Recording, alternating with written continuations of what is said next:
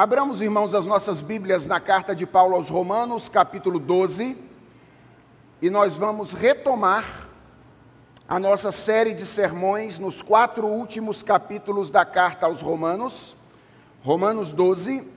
Hoje nós vamos ler do verso 9 até o verso 16. Romanos, capítulo 12, a partir do verso 9 até o verso de número 16.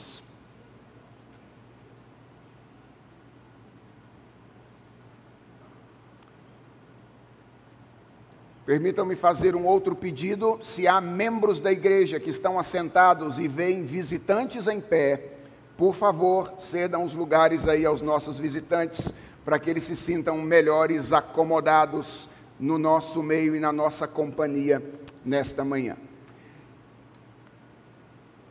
Leiamos, irmãos, a palavra do Senhor, receba com fé, com atenção, a leitura da Escritura neste momento. Ela diz assim: o amor seja sem hipocrisia. Odeiem o mal e apeguem-se ao bem. Amem uns aos outros com amor fraternal. Quanto à honra, deem sempre preferência aos outros. Quanto ao zelo, não sejam preguiçosos. Sejam fervorosos de espírito, servindo o Senhor. Alegrem-se na esperança Sejam pacientes na tribulação e perseverem na oração. Ajudem a suprir as necessidades dos santos. Pratiquem a hospitalidade. Abençoem aqueles que perseguem vocês. Abençoem e não amaldiçoem.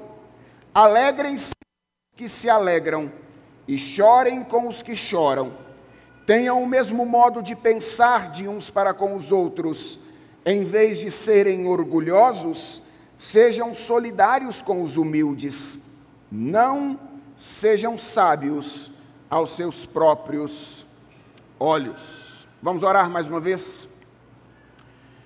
Senhor, diante da tua palavra nós estamos e queremos ser orientados por ela.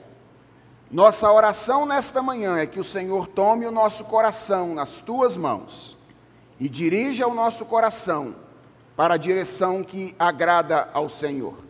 Faze isso, nós pedimos em nome de Jesus Cristo. Amém. Irmãos, esta é a terceira, da, a terceira mensagem da série que tenho pregado nos últimos capítulos da carta aos Romanos. O título desta série é a boa, perfeita e agradável vontade de Deus. E a razão pela qual ela, ela tem este título é que ela procura verificar o que é que Deus espera de nós como resposta à salvação que Ele nos concedeu. Na primeira mensagem, quando nós trabalhamos com os dois primeiros versículos do capítulo 12, nós vimos que a boa, perfeita e agradável vontade de Deus consiste na entrega da nossa vida inteira em obediência a Ele.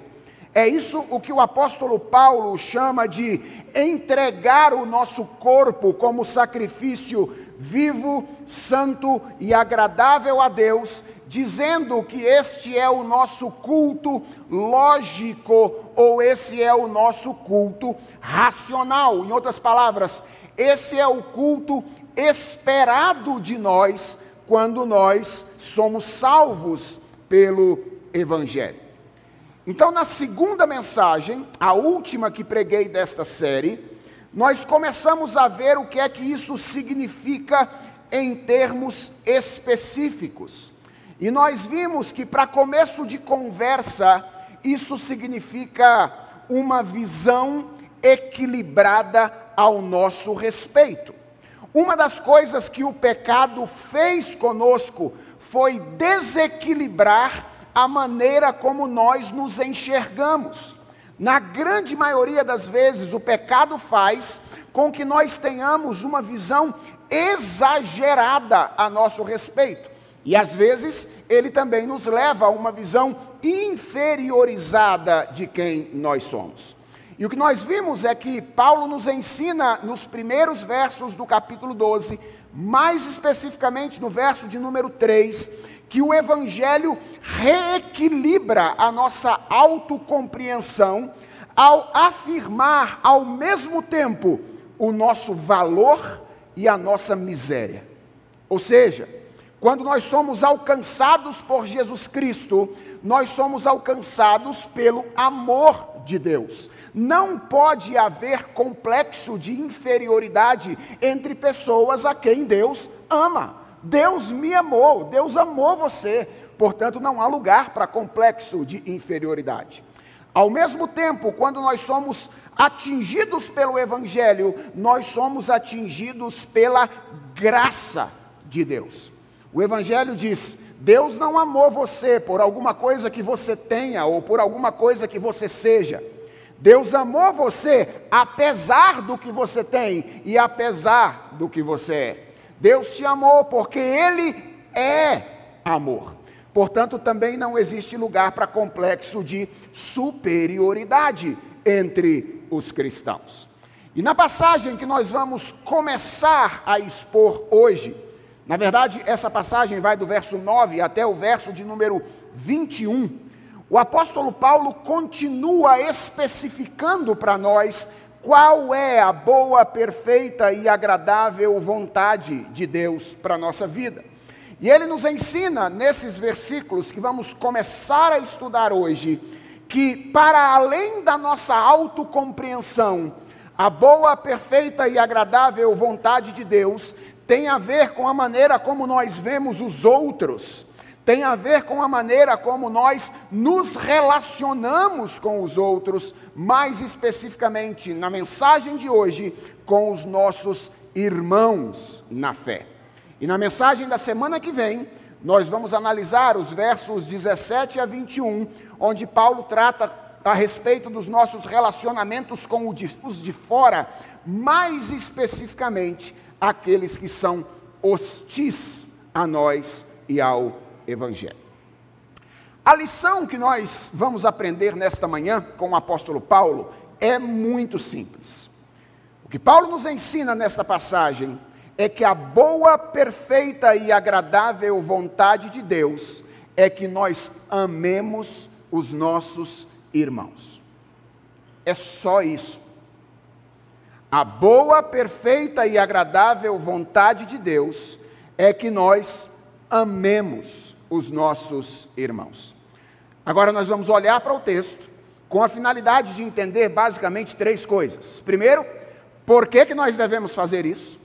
Depois, como é que nós devemos fazer isso?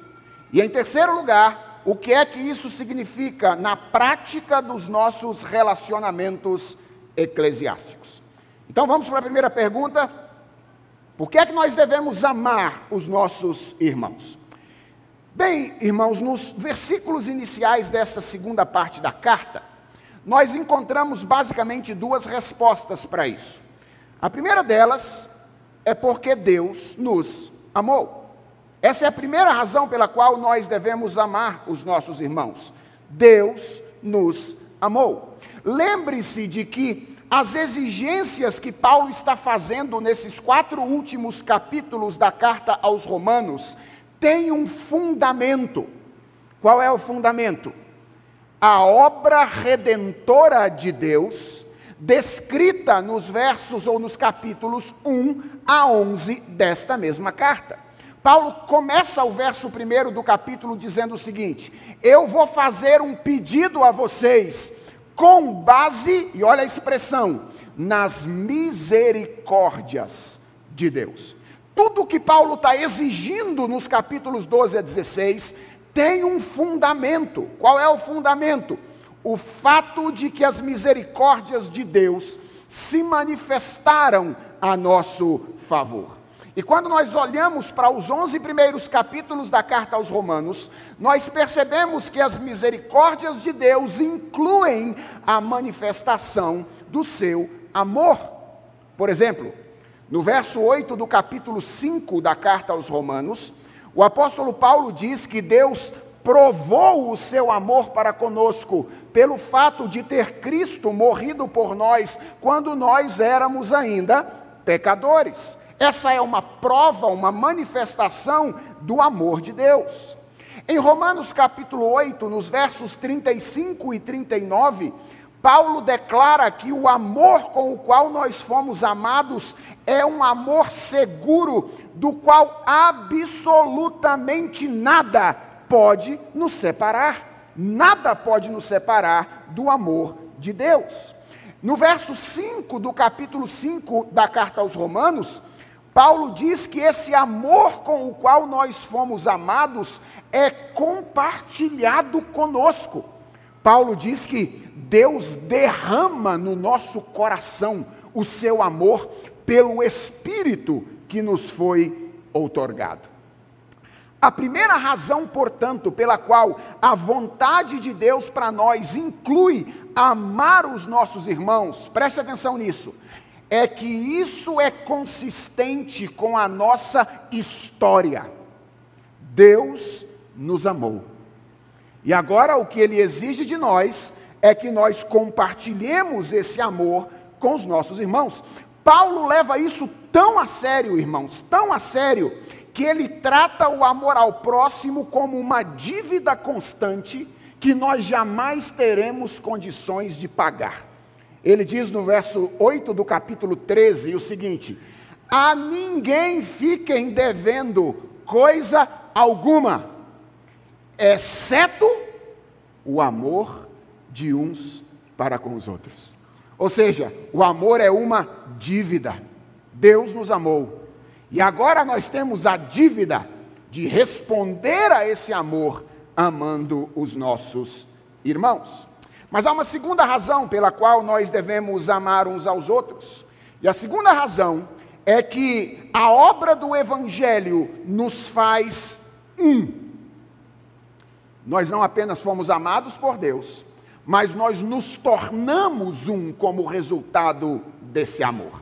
Veja que no verso 5 do capítulo 12, Paulo diz que, embora nós sejamos muitos, nós somos um só corpo em Cristo e membros uns dos outros.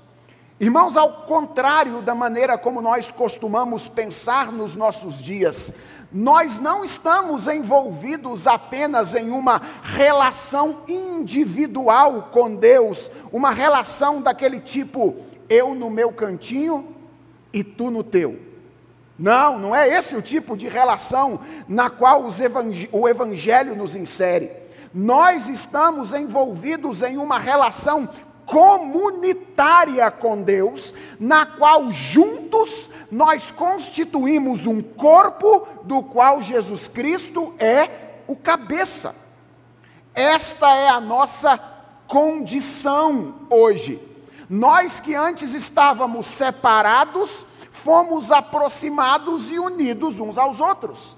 E essa é a segunda razão pela qual a vontade de Deus é que nós amemos os nossos irmãos. É que isso não é apenas consistente com a nossa história, com aquilo que aconteceu conosco no passado, isso também é consistente com o nosso presente. Isso é consistente com a nossa atual condição. Nós não somos um monte de pessoas que vagam isoladamente na relação com Deus. Nós somos um corpo um grupo de pessoas que Deus uniu a Ele e uns aos outros em uma comunhão de amor. Então, essas são as duas razões pelas quais eu e você devemos amar uns aos outros. Primeiro, nós fomos amados por Deus no passado. Segundo, nós não vivemos no isolamento a vida cristã, nós vivemos como um corpo unidos pela fé. A segunda pergunta da manhã é: como Deus deseja que nós amemos uns aos outros. E aqui eu vou gastar um pouquinho mais de tempo, porque é preciso entender com clareza o que Paulo nos ensina no versículo de número 9, onde está a resposta a essa pergunta. Nesse, nesse verso, Paulo nos apresenta três orientações que, na verdade, podem ser vistas como duas orientações, porque as duas últimas são como dois lados de uma mesma moeda. Então, nós temos aqui duas grandes exortações do apóstolo Paulo: uma dada isoladamente e outra dada em dois movimentos. E essas duas exortações nos ensinam como nós devemos amar os nossos irmãos. A primeira é: o amor seja sem hipocrisia. Essa exortação do apóstolo Paulo ensina que Deus deseja que nós amemos uns aos outros com um amor verdadeiro, com um amor sincero, não com um amor falso e mentiroso. Alguém poderia perguntar, mas pastor, existe amor falso? Existe amor mentiroso? Tecnicamente, não, irmãos. Amor é verdadeiro se é falso, não é amor, certo? Tecnicamente, não existe amor falso. Mas existe um simulacro de amor. Existe algo que parece, mas não é, certo? Existe algo que parece, mas não é. E que todos nós conhecemos bem, embora seja difícil encontrar uma palavra para definir. Eu estou me referindo àquela disposição que nós temos de fazer algo que é aparentemente do interesse do outro, mas que na verdade é do nosso próprio interesse. Por exemplo, eu estou me referindo quando eu falo de maneira gentil com o meu irmão, não porque eu me preocupo com ele, e desejo que ele seja agraciado pelas palavras que eu falo, mas porque eu desejo tê-lo nas minhas mãos para que ele faça o que eu quero que ele faça ou realize.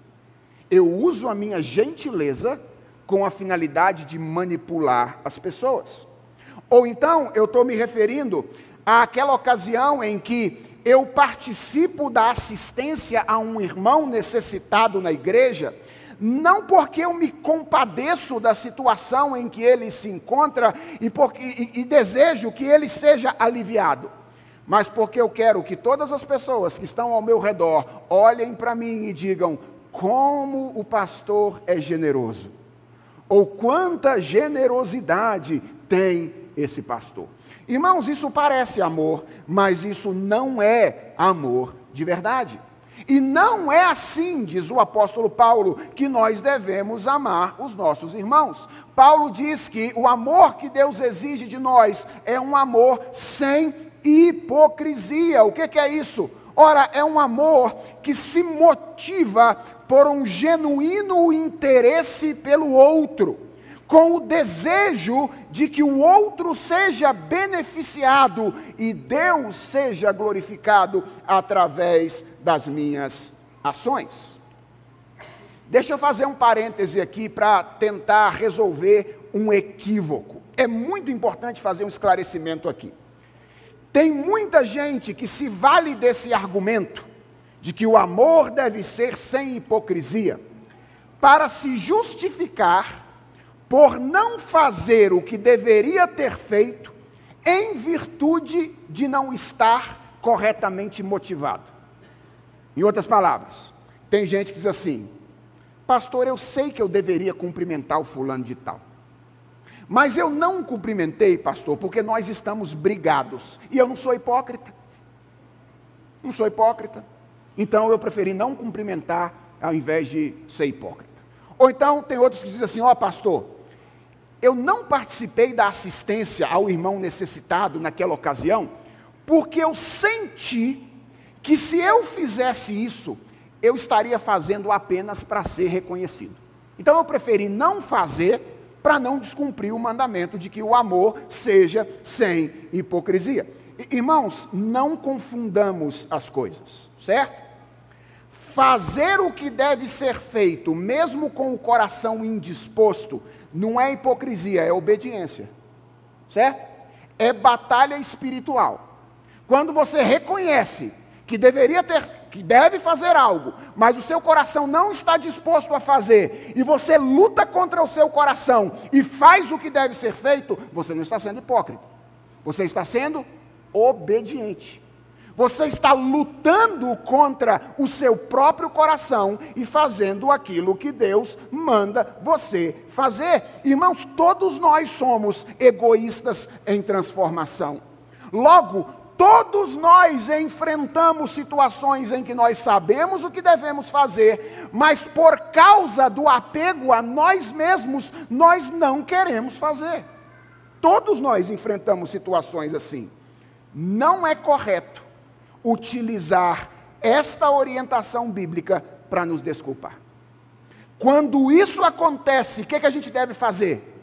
Orar a Deus, é confessar a Deus o nosso egoísmo, pedir a Deus que mude o nosso coração e então fazer aquilo que Deus diz que nós devemos fazer. E sabe qual é o milagre que existe nisso? É que Deus costuma usar as nossas ações para mudar as nossas disposições. Ou seja, quando a gente se dispõe a cumprimentar alguém com quem a gente está meio brigado, com quem a gente tem uma rusga, e a gente faz isso uma, duas, três vezes, na quarta, você já percebe que o sentimento já não está tão ruim como estava antes. Deus vai transformando o coração de modo que as motivações começam a acompanhar novamente as nossas ações. Então, essa é a primeira característica do amor cristão, o amor verdadeiro. Ele é, ele é sincero, ele não age com hipocrisia. A segunda exortação que o apóstolo Paulo dá aqui, na verdade são duas, né, que são dois lados de uma mesma moeda. A segunda orientação é: odeiem o mal e apeguem-se ao bem. E eu diria que essa exortação, ela ensina que Deus deseja que nós amemos uns aos outros, não apenas com um amor sincero, mas também com um amor objetivo. E eu quero que você preste muita atenção no que eu vou dizer agora. Irmãos, com muita frequência eu tenho dito deste púlpito que uma das características da mentalidade dos nossos dias que mais prejudica a nossa vida cristã é o sentimentalismo. Eu tenho dito isso aqui com muita frequência. O que é o sentimentalismo? Bem, é aquele espírito que é resultado do que o nosso tempo fez com os sentimentos.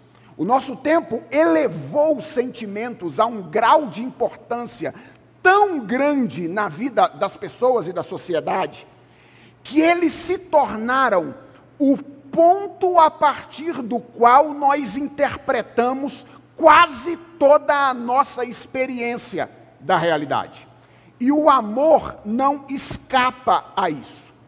Na grande maioria das vezes, quando nós falamos sobre amar a alguém, o que nós chamamos de amar é fazer alguém sentir-se bem, ou atender a todas as expectativas e todos os desejos do objeto amado. Enquanto fazer com que alguém se sinta mal ou deixar de atender às suas expectativas e desejos se tornou na nossa cultura sinônimo de ódio ou sinônimo de odiar. A visão que o nosso tempo tem ou nutre de amor é uma visão subjetivista. Ou seja, ela faz dos desejos humanos mais especificamente do atendimento ou não a esses desejos, o critério para o que é e o que não é amar.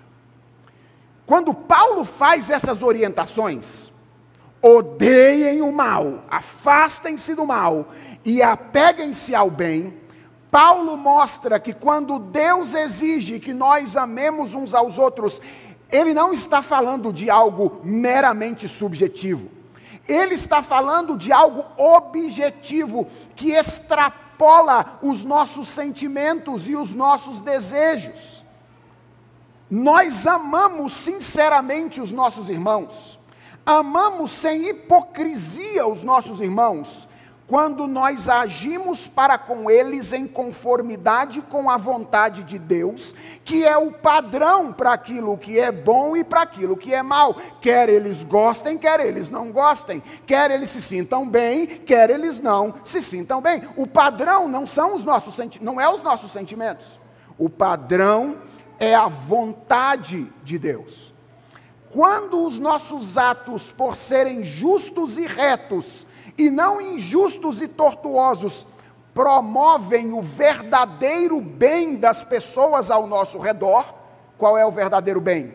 A conformidade delas à imagem de Cristo, a pureza, a santidade, a maturidade espiritual. Então, os nossos atos são atos de amor. Então, nós estamos amando as pessoas como Deus deseja que nós amemos. Irmãos, o que é o amor em uma perspectiva cristã? É muito difícil definir isso. Mas se, se eu fosse obrigado, eu diria que o amor nada mais é do que a capacidade de encontrar a nossa felicidade no verdadeiro bem do outro, mesmo às custas de sacrifícios pessoais. Veja que o amor não anula a nossa felicidade, certo?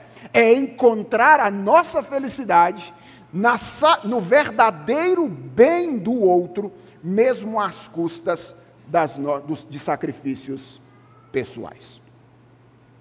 Deixa eu tentar dar exemplo para explicar o que eu estou querendo dizer. Jovem cristã, ouça aqui.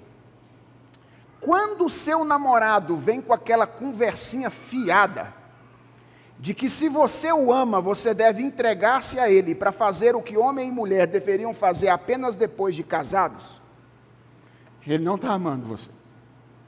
Isso não é amor. Sabe por quê? Porque ele está querendo desejar, ele está desejando usar você para satisfação pessoal dele às custas da sua impureza sexual. Isso não é amor. Se você ama o seu namorado de verdade, sabe o que você tem que fazer? Rejeitar fazer o que ele deseja. Isto é amor. Quando você rejeita, você então está amando de verdade. Ele provavelmente vai ficar com raiva, certo? Mas isso é verdadeiramente o amor, porque você está trabalhando para que a pureza se estabeleça no ambiente do seu relacionamento. Olha, se um irmão te chama de canto, qualquer um de nós aqui na igreja, e demonstra preocupação com a maneira como você tem agido nas redes sociais, ou então a maneira como você tem falado com os seus irmãos, e de maneira muito contundente, mas gentil, procura orientar você sobre a maneira como você deve agir, por mais desconfortável que isto seja, isto pode ser um ato de amor. Um ato de amor. A sabedoria bíblica diz que aquele que ama, às vezes provoca feridas que são leais.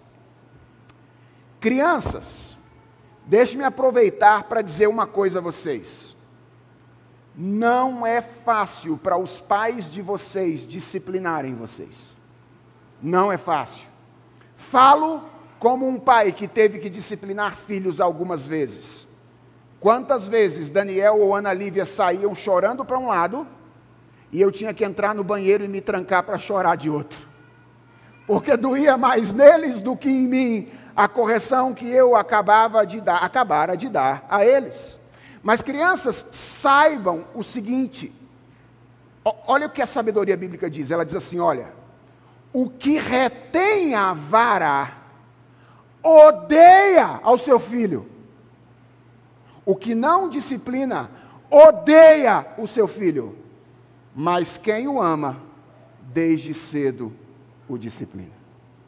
Veja como é que há um contraste entre a noção bíblica de amor e a noção secular de amor.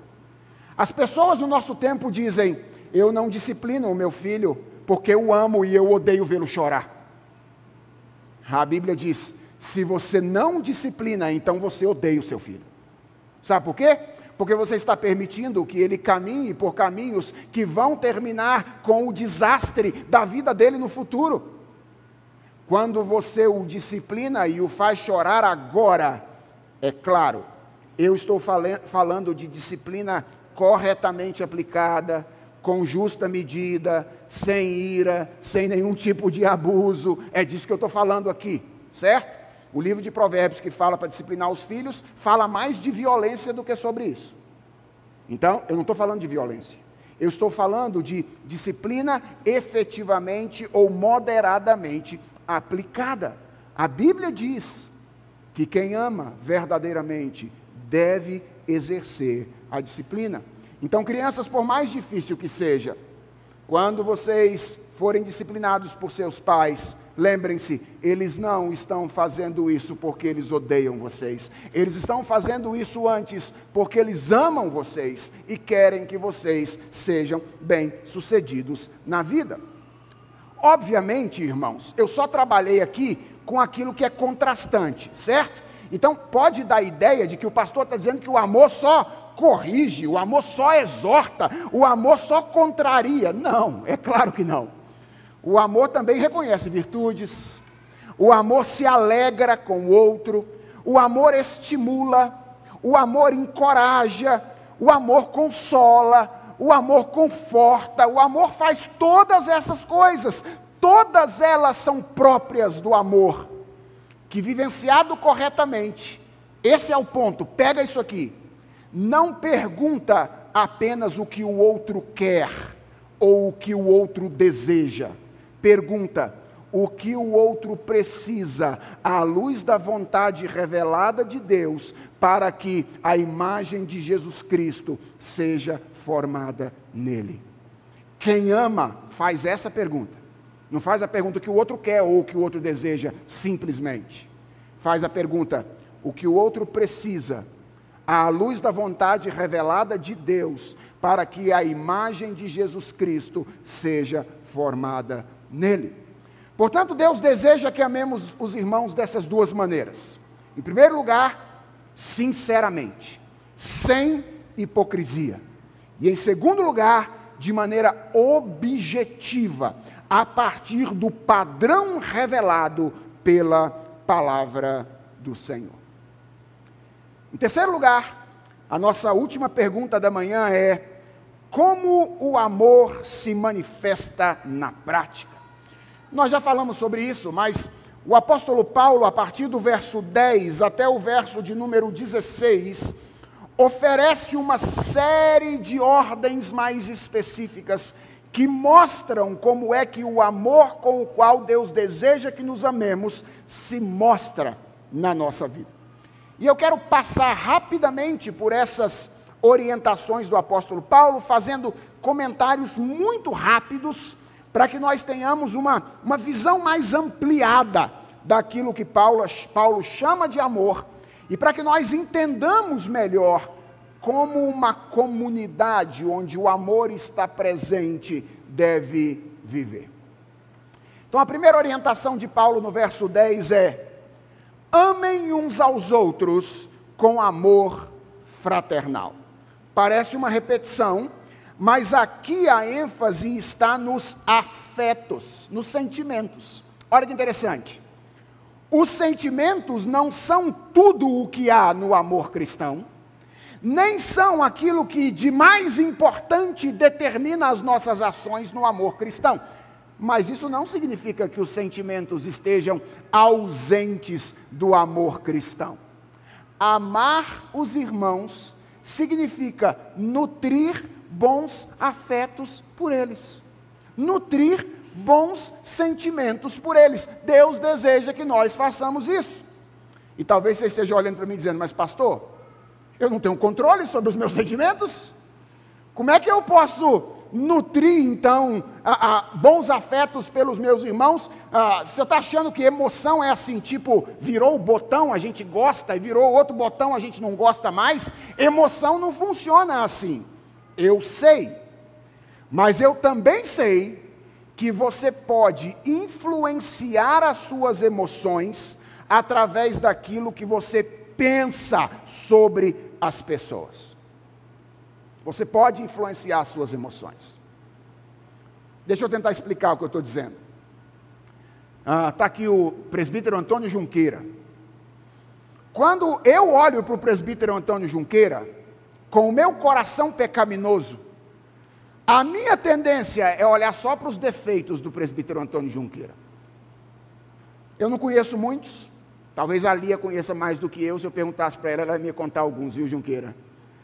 Mas a minha tendência é olhar apenas para os defeitos. Esse é o meu coração pecaminoso. A gente adora olhar para os defeitos dos outros. E o que vem à nossa mente em geral é isso. Aí eu olho para o Junqueira, vem na minha cabeça assim, ó. Ele parece um santo, mas eu sei que ele não é. não é isso? A gente começa a pensar isso a respeito dos outros.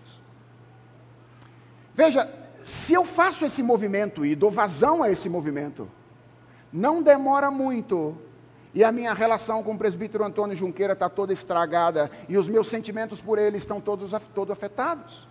Porque eu permiti que os meus pensamentos ruins a respeito dele guiassem a maneira como eu o encaro e olho e reajo a ele. Como é que eu posso nutrir bons afetos pelos meus irmãos? Ora, interpretando-os à luz do Evangelho.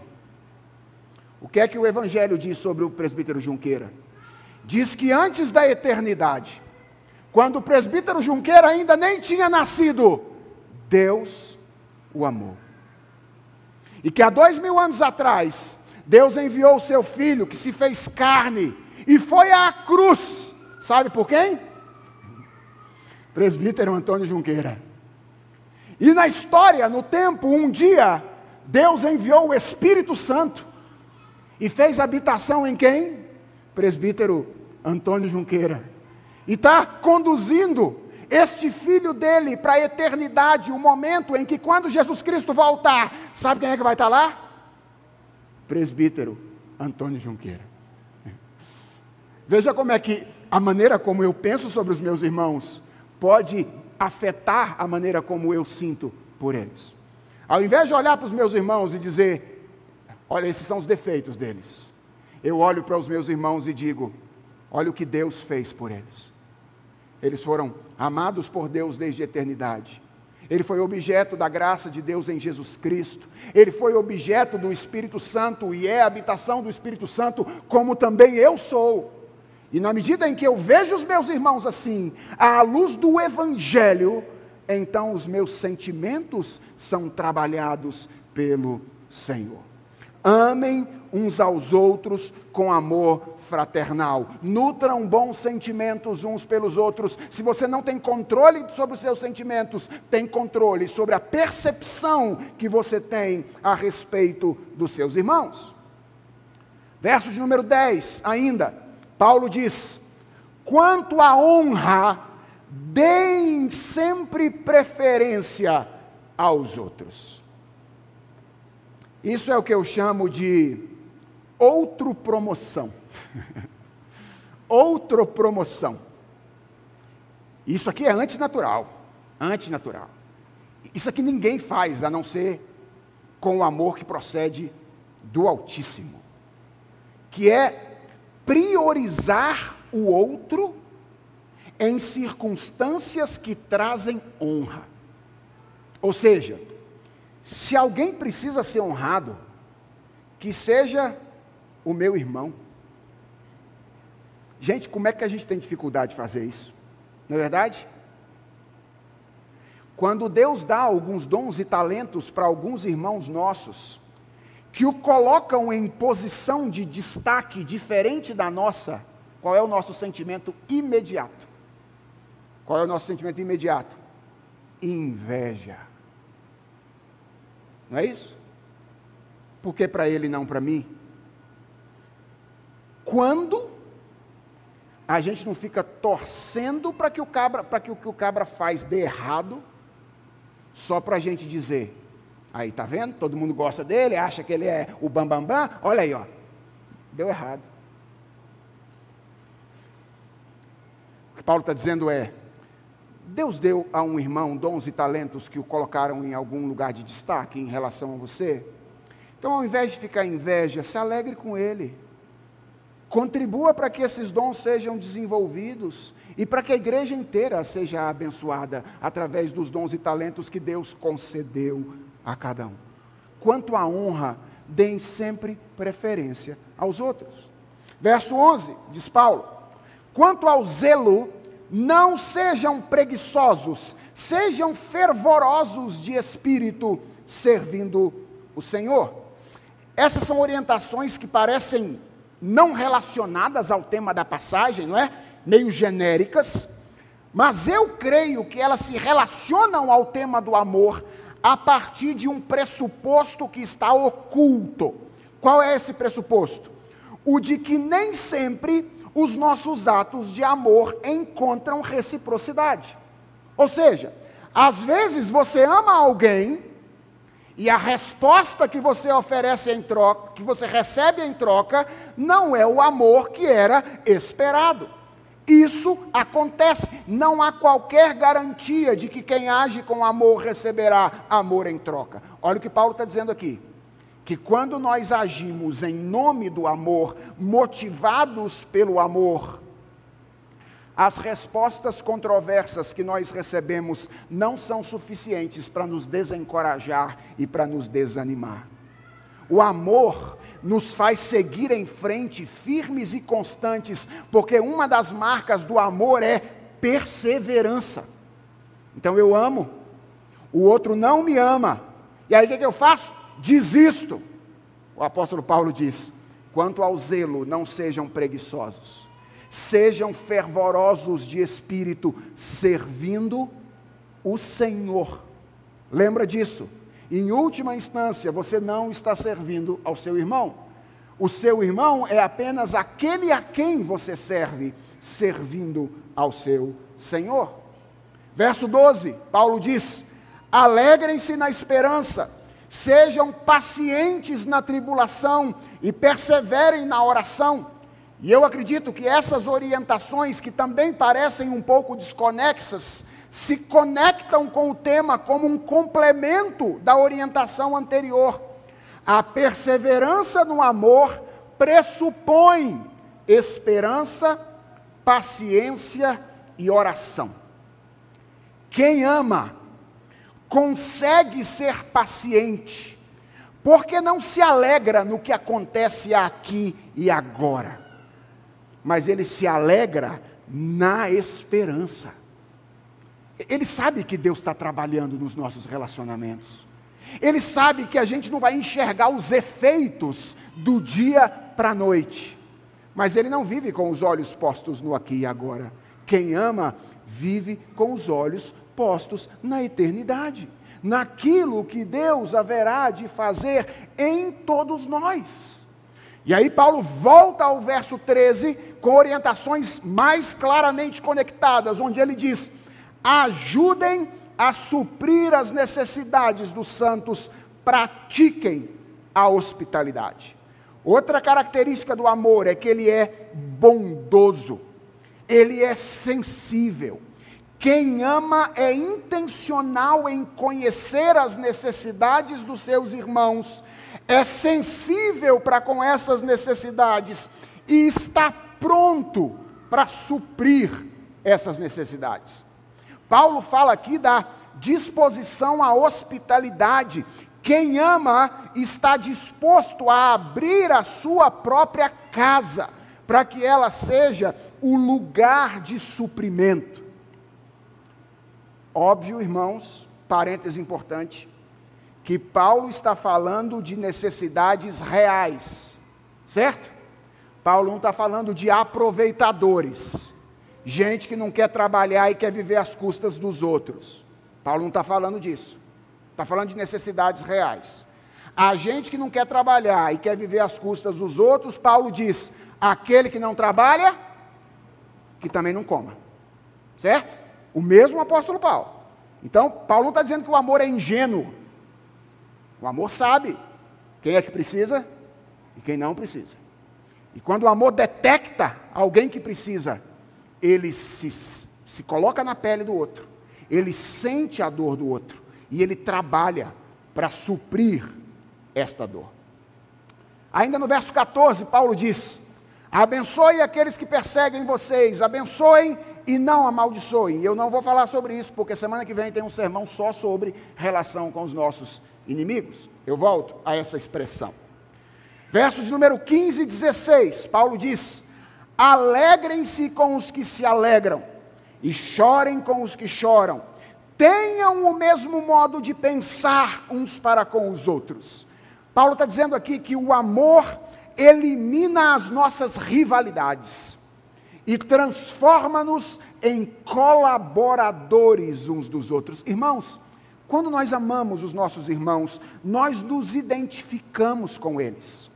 A alegria deles é compartilhada por nós, a tristeza deles é compartilhada por nós. Nós compartilhamos, em última instância, de um único e mesmo projeto, portanto, nós pensamos a mesma coisa.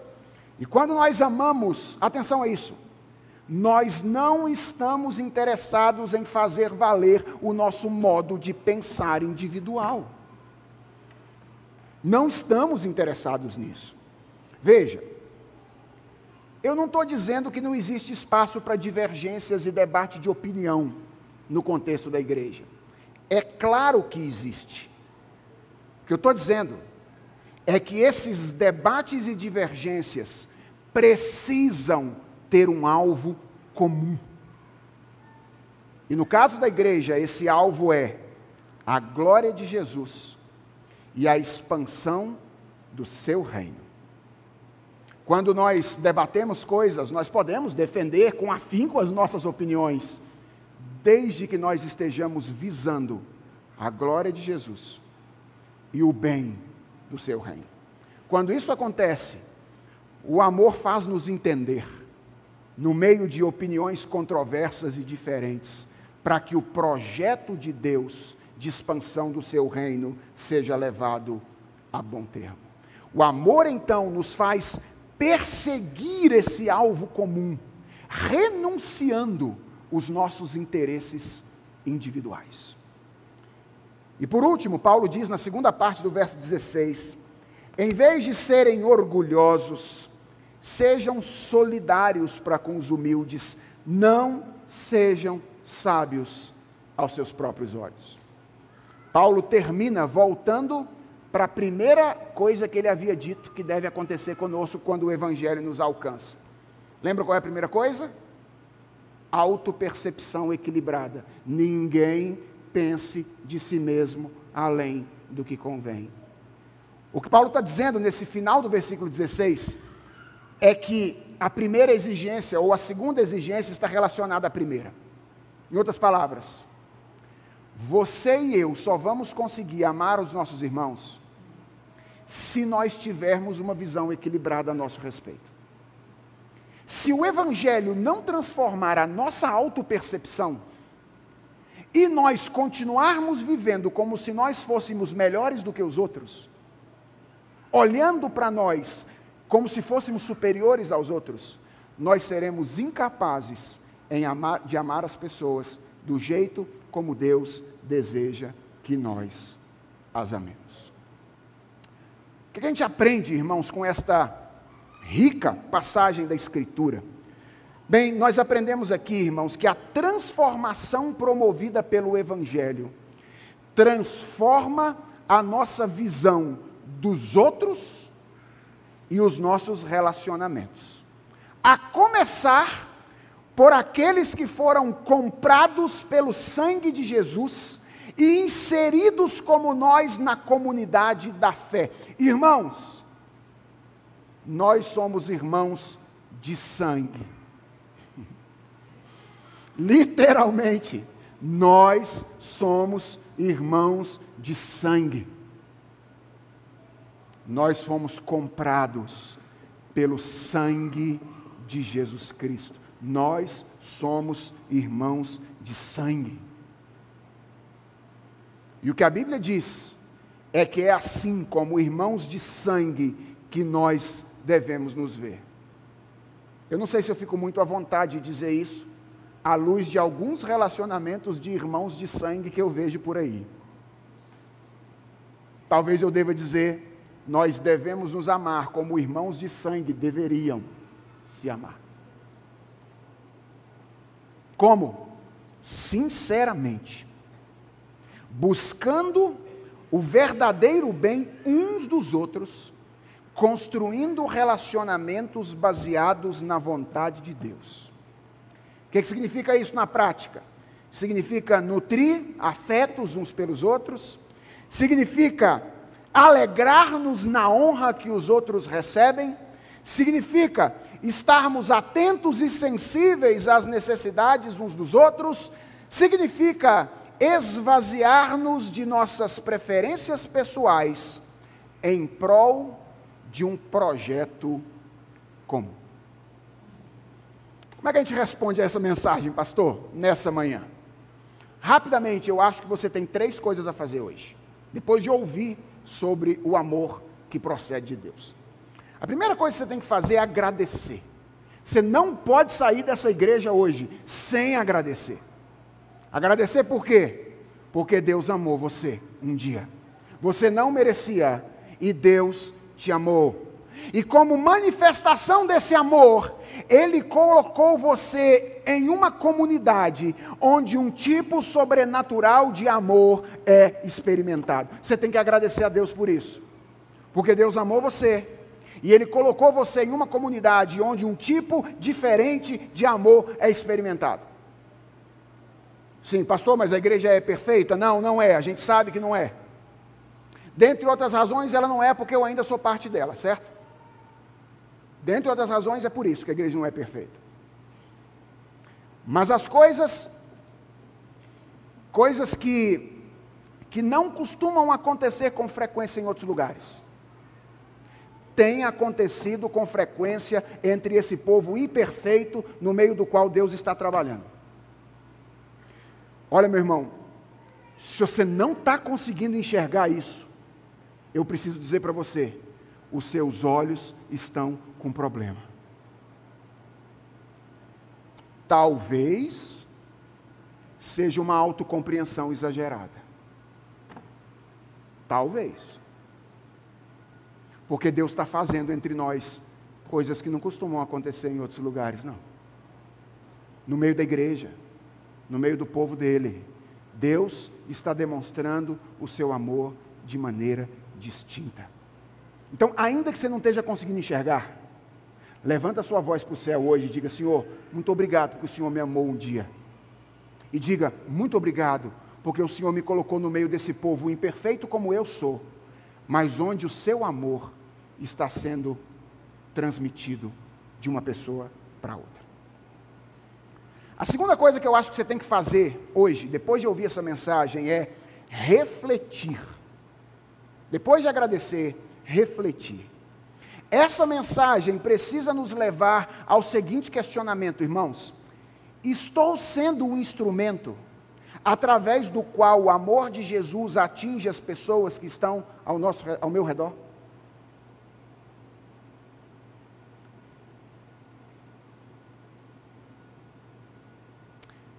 Essa talvez não seja a pergunta mais natural ao ouvir essa mensagem.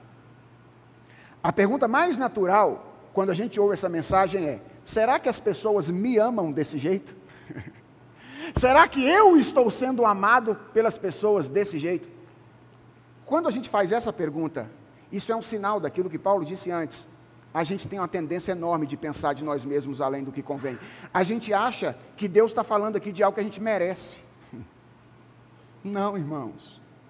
Se Deus fosse nos dar o que nós merecêssemos, ou o que nós merecíamos, nós todos estaríamos no inferno. A pergunta não é se as pessoas têm me amado desse jeito. A pergunta principal é: o amor de Jesus Cristo tem fluído através de mim, de modo que as pessoas que estão ao meu redor se sintam amadas pelo Senhor? Se a sua resposta for não, das duas, uma. Ou você precisa experimentar o amor de Jesus pela primeira vez, ou você precisa experimentá-lo de novo. Você precisa do Evangelho, porque no fundo, no fundo, O seu problema é que você está apegado demais a você mesmo e não há outra coisa que possa promover este desapego senão o Filho de Deus alcançando a vitória por meio da humilhação. Você entendeu por que, que o Evangelho nos estimula? É porque quando a gente olha para o Evangelho, a gente olha para alguém que vence perdendo, aparentemente. Como amar desse jeito costuma soar para nós perda. Mas foi assim que Jesus venceu. Foi amando desse jeito que a nossa salvação, foi por Jesus amar desse jeito que a nossa salvação foi conquistada. Então, onde você estiver, onde você estiver, não vou pedir para você ficar em pé, não vou pedir para você vir aqui na frente, onde você estiver, diga a Jesus: Jesus, eu quero conhecer esse amor sobrenatural. Eu quero conhecer esse amor que vence na humilhação. Eu quero experimentá-lo de novo, para que através de mim esse amor se espalhe e atinja a todos que estão ao meu redor. Agora, se você respondeu sim, não, pastor, eu tenho sido um instrumento através do qual o amor de Deus flui até as outras pessoas. Pela graça de Deus, isso tem acontecido comigo já. Então você tem três coisas a fazer rapidamente. Primeiro, dobre a sua gratidão, certo? Agradeça três vezes mais, quatro vezes mais, cinco vezes mais. Segundo, viva na dependência de Deus e cuidado com o orgulho. Porque a hora que você começar a achar que é você que está fazendo, certo? Você está começando a se perder no caminho. Então, viva na dependência de Deus. E terceiro, peça a Deus que te faça crescer na expressão desse amor. Porque, irmãos, honestamente, diante dessa descrição, nós conseguimos enxergar os traços da graça de Deus em nós. Mas é impossível que nós olhemos para essa descrição e, disser, e, e, e consigamos dizer: eu sou um perito em amar desse jeito. Nenhum de nós é um perito em amar desse jeito. Para nós é sempre difícil amar assim. Então, ore a Deus e diga: Senhor, me fortalece, para que eu ame desse jeito como o Senhor deseja que eu ame aos meus irmãos. Agradecer, refletir, e a última coisa que você tem que fazer, meu irmão, depois de ouvir essa mensagem dessa manhã, é sair para amar. Vai amar as pessoas. Sem medo. A Bíblia diz que o verdadeiro amor lança fora todo medo. Você tem medo de amar as pessoas desse jeito? Deixa o medo te parar, não. Deixa não. Deus vai cuidar de você. Ame as pessoas. E para não deixar você sem um desafio claro, sem um modo claro de aplicação, pensa em um irmão seu que está tá precisando de você agora. Aqui na igreja. Pensa aí. Alguém enfermo, alguém desorientado, alguém economicamente necessitado, alguém desanimado na fé, alguém desviado, certo? Pense em alguém. Pense em alguém. Durante todo o dia de hoje, ore por esse alguém. Ore por essa pessoa que Deus trouxe ao seu coração agora. E reflita hoje, amanhã, talvez terça-feira, sobre como eu posso amar o meu irmão. E faça, decida hoje, que você vai fazer o amor de Jesus Cristo atingir a essa pessoa até o domingo que vem. Esse é o desafio da manhã. Pense em alguém ore por alguém. Reflita sobre como você pode amá-lo durante essa semana.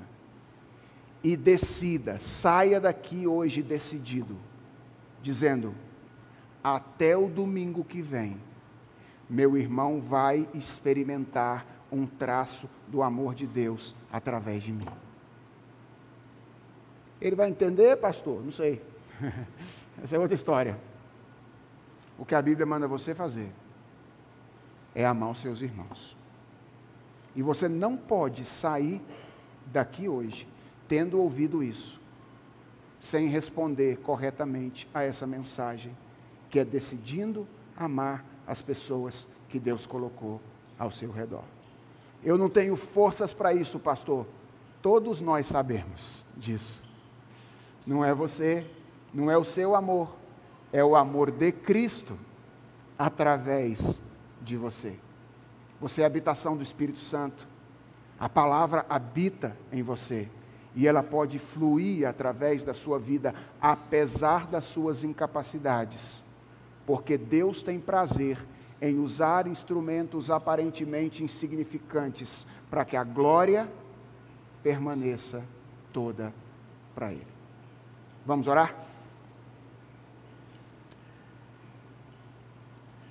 Senhor, o Evangelho é bonito demais. Bonito demais. Ele diz que quando nós nada merecíamos, nós fomos amados pelo Senhor. Na verdade, o que merecíamos era o que o Senhor não nos deu. Além de amor, ou de amados, fomos alcançados pela tua misericórdia. E agora, ó Deus, a tua boa, perfeita e agradável vontade é que o amor que nos atingiu atinge as outras pessoas através de nós. Deus, nós queremos reconhecer diante do Senhor a nossa dificuldade de amar desse jeito. Nós somos muitas vezes falsos na maneira como nós amamos uns aos outros. Nós somos muitas vezes subjetivos demais na maneira como nós amamos uns aos outros. E temos dificuldade de amar a partir da tua palavra e com sinceridade. Nós reconhecemos isso diante de ti, mas nós nos alegramos também na tua presença, porque o teu filho habita em nós por meio do teu espírito. E porque o teu filho está nos santificando dia após dia através do Espírito Santo. E está gerando em nós algo que era inicialmente inconcebível em gente de carne e osso. Tem algo sobrenatural que acontece conosco, Senhor. E nós queremos que esse amor sobrenatural extravase o nosso coração e atinja as outras pessoas. Quanto a nós, o que nós precisamos fazer, ajude-nos a confiar em Ti. E a confiando em Ti, colocar os nossos pés no caminho do amor, na direção dos nossos irmãos. Que o restante, Senhor, venha de Ti. Que a força, o poder, a boa disposição venha de Ti. E que a Igreja Presbiteriana de Santo Amaro seja ainda mais como já tem sido, uma comunidade de amor, onde o amor de Jesus Cristo é visto e percebido por todos nós e por todos aqueles que se aproximam de nós. É a oração que nós te fazemos. Em nome de Jesus Cristo. Amém.